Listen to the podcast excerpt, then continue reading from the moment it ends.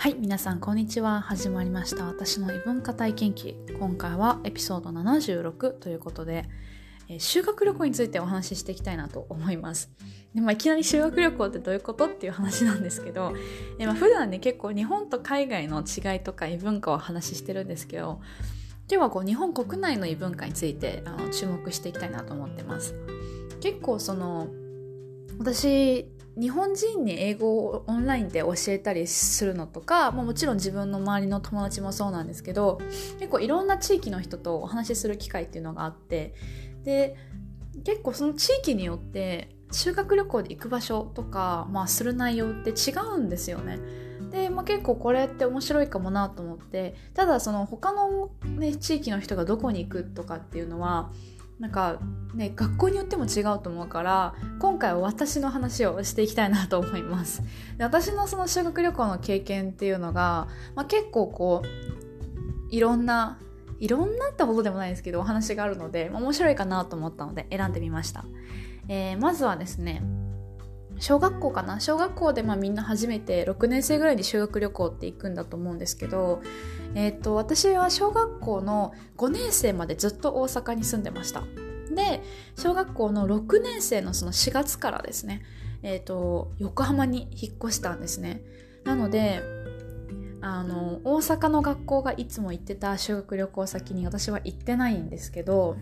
えー、と大阪とか、まあ、関西に住んでる子の小学校の修学旅行は結構広島が多いんじゃないかなって思うんですよ。で私の小学校は広島に行ってたんですね。でもう私本当に広島に行きたくなくてもうずっと嫌だってもう小さい時からずっと言ってたんですよ。でなんでかっていうとこれには理由があってあの私の小学校は毎年夏の終戦日とかありますよね。あの辺になると夏休み中なんですけど、えっ、と、学校というかの市民ホールっていうのがあって、そこに行かなきゃいけないんです。で、市民ホールで戦争の映画を上映するんですね。それを夏休み中に一回投稿して、その市民ホールに行って、あの、映画を見ないといけないんですよ。でも毎年、そのもう小学校1年生から6年生までみんな見に行くんですね。で私小学校1年生って言ったらまあ多分7歳とか8歳だと思うんですけどもうその時からあの戦争の映画を見させられていて、まあ、リアルな実写版ではないんですけどアニメーションなんですけどでも必ずその見る映画っていうのが原爆の話なんですよ。でその原爆が落ちて大体その映画って毎年違う映画なんだけど、まあ、同じような内容で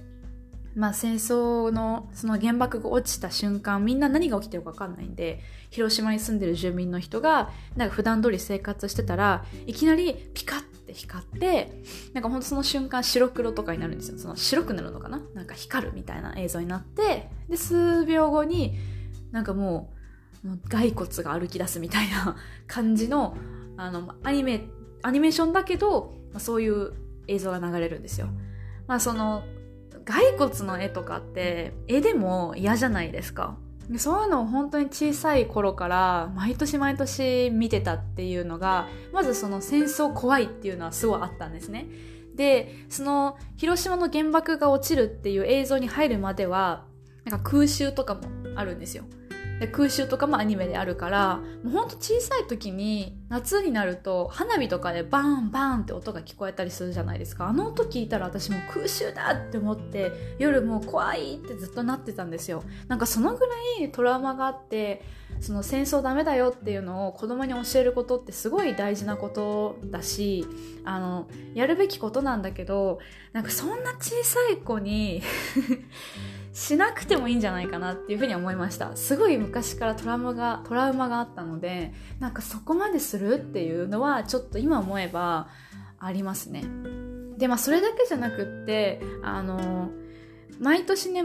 私の行ってた小学校ではその小学6年生が修学旅行で広島に行くのでその6年生が広島に行く前に全校1年生から6年生までみんなね全校の生徒が全学年か全学年の生徒が千羽鶴を作るために鶴を折るんですよ。で、まあ、1年生とかはね折り方わかんないから先輩とかに折り方を教えてもらってで折るんですけどでも2年生3年生ぐらいからもう毎年やってるからもう言われたらはいこの時期が始まったわと思ってみんな折り紙を渡されるんで折り始めるんですね。でまあある一定の期間こう折り紙を折って鶴を作ってでまあその6年生が修学旅行行く手前で千羽鶴、全部で1000個作ってはいどうぞっていうこうあげるんですよ。全校集会みたいなんで。でじゃあ行ってきますって言って6年生は修学旅行に行くわけですね。で修学旅行に行ってきて6年生は帰ってきてからグループ班に分かれてあのプレゼンテーションみたいなをするんですよですよ。なんかこう紙ポスターになんか写真貼ったりとかするのかな？でその全校集会みたいなのが開かれてそこで彼らがあの発表会をするんですね。でそれでその修学旅行どんな風に過ごしたよっていう発表会するんですけどその内容が毎年まあ同じなわけですよ。でとりあえずまず最初に原爆ドームに行きます。その後に資料館に行って資料館を出たらあの、まあ、今もうねすごい少なくなってると思うんですけど当時はまだねその戦争を経験した、えー、おじいさんおばあさんって全然いたのでうん、その経験したおじさんとかおばあさんのまあお話を聞くっていうのがあるんですね。なので原爆ドーム資料館お話を聞くっていうこの 3, 3つの流れがあってでそれについての感想とか、まあ、その時の写真とかをこうポスターとかに貼って発表会をするっていうのが、まあ、毎年あるんですね。だから本当に小さい頃からあの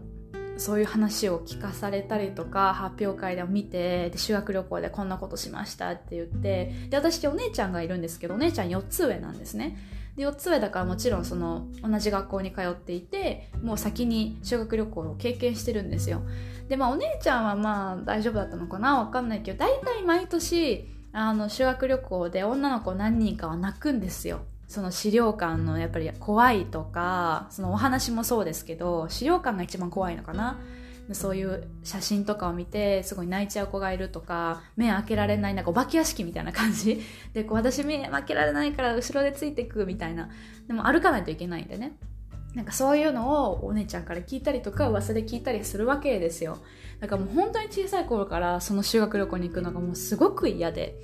でしかも私は結構車酔いもするタイプなのであの広島に行くために船を乗るらしいんですよね修学旅行に行く時に。で絶対船酔いするって思ってたんですよ。もう車すぐ酔っちゃうタイプだから。だからもう絶対船酔いするし資料館とか行って怖いし何も楽しいことないじゃんって思ってすごい行きたくなかったんですよ。で前 もうなんかすごい話が長くなっちゃったんですけどそんな感じですごい広島に行きたくないって思ってたらたまたま家族のその仕事の関係で6年生に横浜で引っ越すことになってなんとあの行かずに済んだっていう話なんですけど。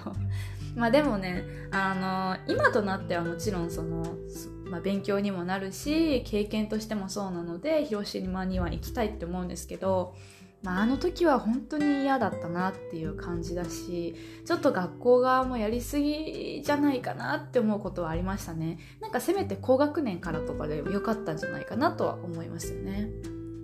まあ、そんな感じで私が、えー、と横浜に行ってからですね修学旅行、えー、は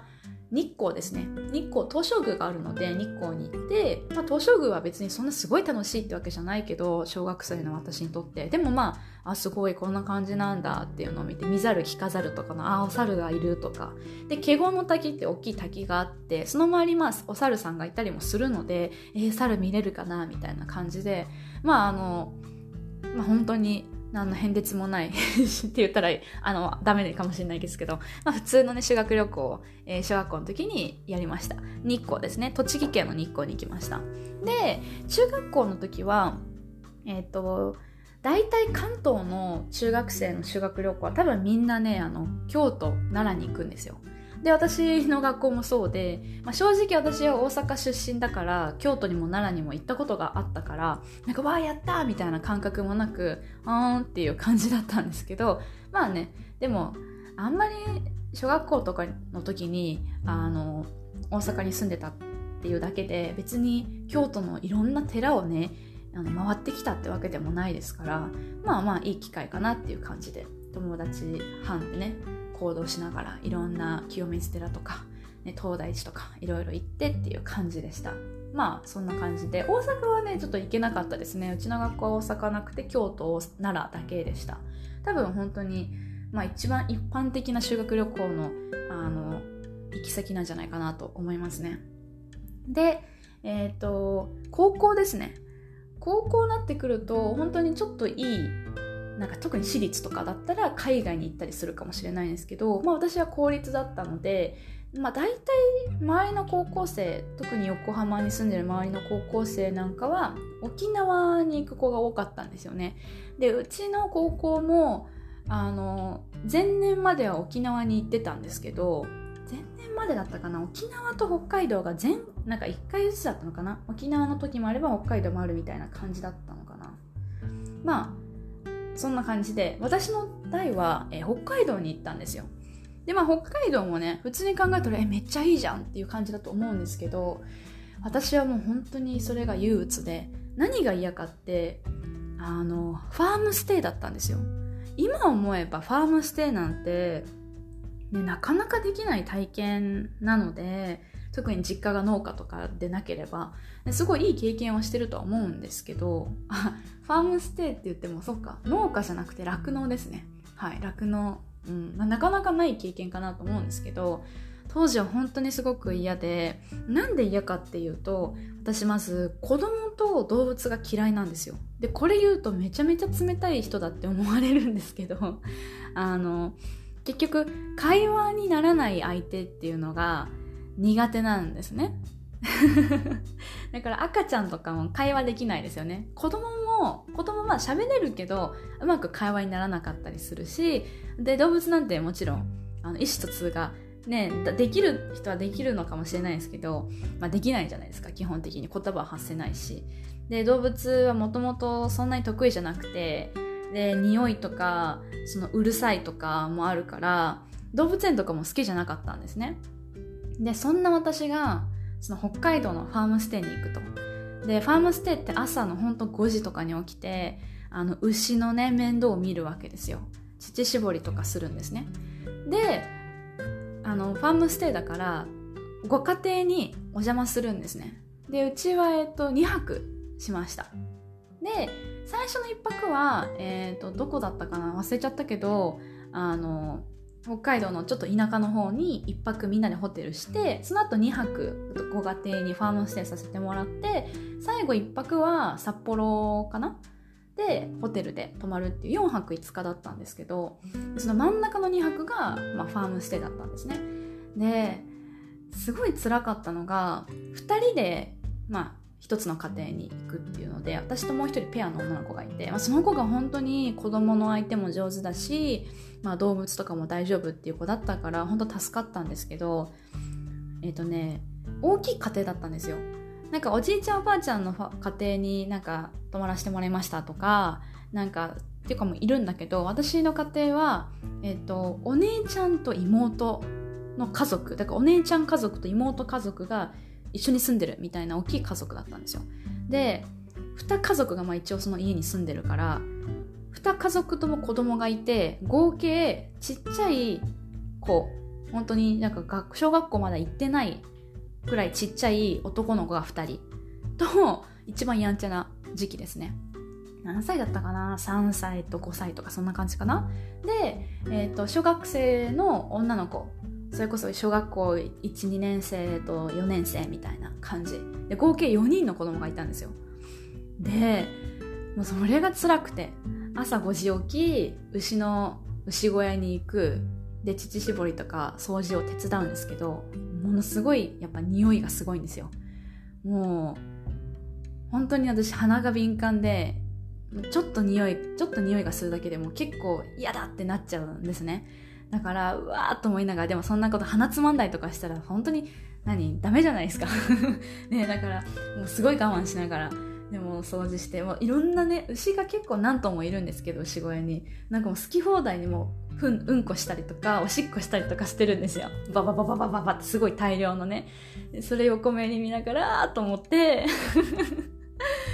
でまああのお手伝いをねさせてもらってで今ね乳搾りって手でやらないんですよ。もうあの機械があるんでスポスポスポってこうあなんかその土の部分にこう機械をね入れてでわーってこうホースみたいなノズルみたいにバーっとこうミルクが集まるっていう機械があるんですけど、まあ、それをね手伝いをして。でも30分ぐらいかな？30分1時間ぐらいかな？お手伝いしてでまあお家に戻ってで朝ごはんを出してもらってでもそしたらもうその後はあ赤ちゃんじゃないか。まあちっちゃいそのお子さんのね男の子の面倒ですよ。一緒にテレビ見たりお絵かきしたり。でも男の子だから結構やんちゃだしお絵かきするとかじゃないんですよ。なんかもうおもちゃとか走り回ったりとか、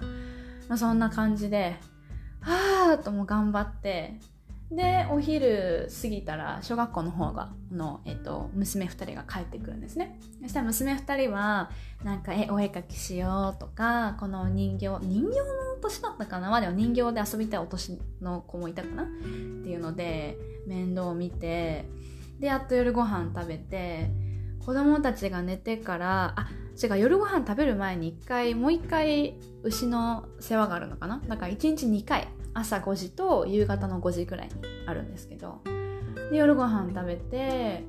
でやっと夜の8時とか9時ぐらいに、まあ、あの私たち上の部屋でね寝てくださいっていうので私と友達ともう一人の子とねペアの子と部屋に行くんですけどもうヘトヘトでなんか体力もそうだけどもう精神的にもヘトヘトで。すっごい疲れましたね。まあいい経験だなって今になったら思えるけどもう一回やりたいかって言ったら絶対やりたくない。本当にね子供たちもいい子であのなんだろう家族、まあ、ご家族は本当にいい方だったんですよね。一回あのお風呂温泉に連れてってくれたりとかして楽しかったですけどでも本当にね結構あんまりないと思うんですよね。ファームステイを修学旅行でしましたっていう人たちっていうのは。だからまああの意外と珍しい経験をしたのかなっていう感じなんですけどちょっとねなので大人になってからもう一回北海道絶対行きたいって思ってであの大人になってからね北海道には個人的に旅行で行ったりもしましたけどやっぱりあの経験は本当にすごい経験だったなと思いますね。あのちなみにその後に札幌に行った時は、えーと、普通にホテルに泊まったのでみんなでホテル泊まって札幌とあと小樽ですね。次の日小樽に旅行したりとかしてそれはすごい楽しかったなっていう記憶はあります。で、えーと、1日目は田舎にああれだ釧路だったかな？釧路に行ったんですけど1日目そのファームステイをする前ですね。その時はあの流星群かなんかの日だったんですよ。でもともとその周りにね何もないような土地だったのもあって本当に綺麗な星が見えてもうねプラネタリウムよりも綺麗。なぐらいすんごいもう空いっぱいに星が見えてあとね流れ星は私見つけられなかったんですよ。見つけられなかったんだけどとにかく人生で一番綺麗な星空を見た。っていうのが北海道でしたね。今のところあれを超えた星空はまだ見てないです。もはやなんかもうちょっと忘れかけてるけど でも本当に綺麗だったのは覚えてますね。うん。まあ今思えばこう修学旅行って小学校から高校まで行ってきたけどもうできる経験じゃないし学校にいた頃学生の時にしかできない経験なのでまあ、当時はね楽しい楽しくないとかいろいろあったと思うんですけど、まあ、今思えばすごいどれもいい経験だったし、うん、であの頃ってやっぱりそういうなんか広島の原爆ドームとかお寺とかそういう歴史的なものにあまり興味がない時期だと思うんですけどやっぱり大人になって行ってみたいなとかまたもう一回行きたいなっていうふうに思うので、まあ、それは不思議ですけど、まあ、今はねあのいろんな日本のね、えー、伝統的なものだったりとか歴史的な建物とかそういったところに行ってみたいなっていうのはありますね。私個人的に日本で旅行したことないところっていうのが結構あるんですけど東北に行ったことがなくて東北とあとは四国とそうですね四国とあとは中国地方も行ったことないのでその辺にすごい行きたいですね。特に四国はなんか車でそれこそ回ろうと今回れそうなのでぜひ 行きたいなっていう感じですね。結構この東北だったり中国四国地方とかってやっぱりこう車がないと難しいかなって思うんですよ。なので行けてないんですけどちょっとね今車の免許をやっと取ろうと思っているので免許取って車を乗ることができたらぜひぜひ日本国内もねたくさん旅行していきたいなと思います。はい今回は修学旅行についてでした。皆さんの修学旅行はどんな感じだったでしょうか。はい今日も最後までご視聴いただきありがとうございました。それではまたね。バイバーイ。